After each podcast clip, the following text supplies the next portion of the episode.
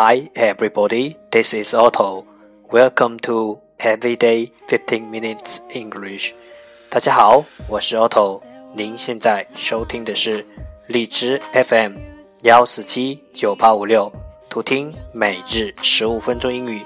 欢迎收听，欢迎订阅。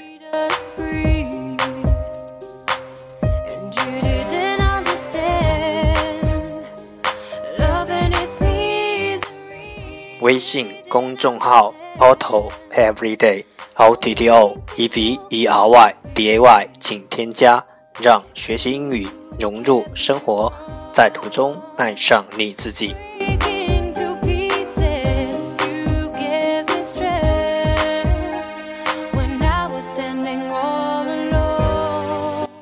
让我们一起简单的坚持每一天。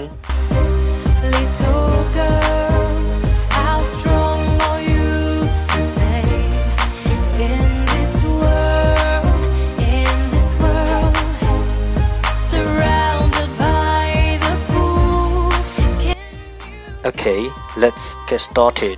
Day 238. The first part English words improve your vocabulary. 第一部分英语单词提升你的词汇量。十个词，moreover，moreover，m o r e o v e r，moreover，副词加之。 Postscript, postscript, p o s t c r i p t, postscript，名词，附言。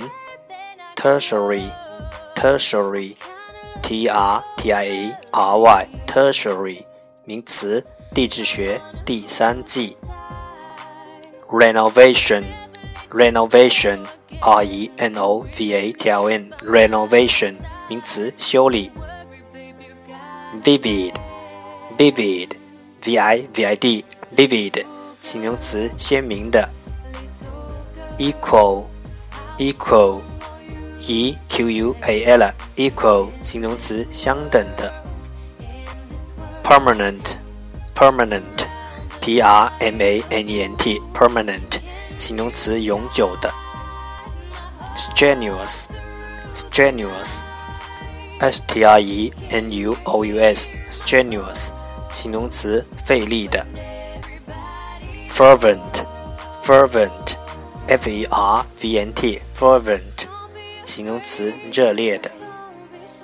Vow, vow, v-o-w, vow，动词，宣誓。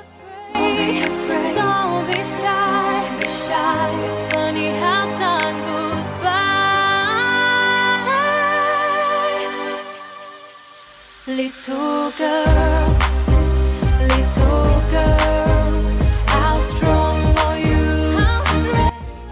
The second part English sentences. One day, one sentence.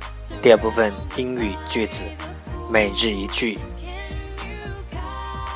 Life is a collection of moments.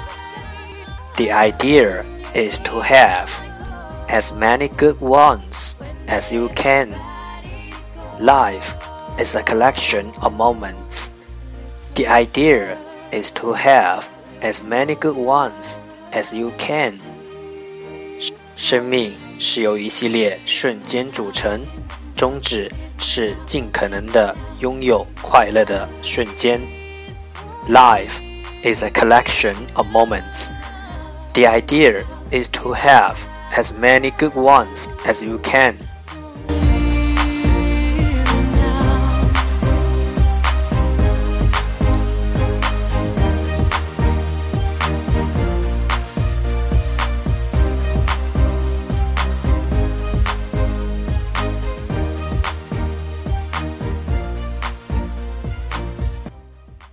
重复读。Life is a collection of moments. The idea is to have as many good ones as you can. Life is a collection of moments. The idea is to have as many good ones as you can. Life is a collection of moments. The idea is to have as many good ones as you can. 生命是由一系列瞬间组成的，宗旨是尽可能的拥有快乐的瞬间。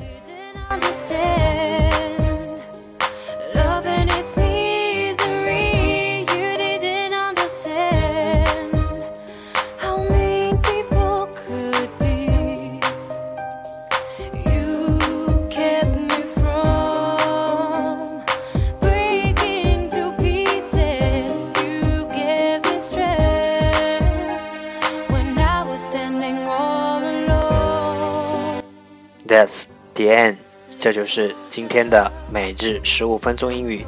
欢迎点赞分享，欢迎用听到的单词或坚持的天数评论，欢迎用荔枝 FM 录节目来投稿，欢迎和我一起用手机学英语，一起进步。See you tomorrow，明天见，拜拜。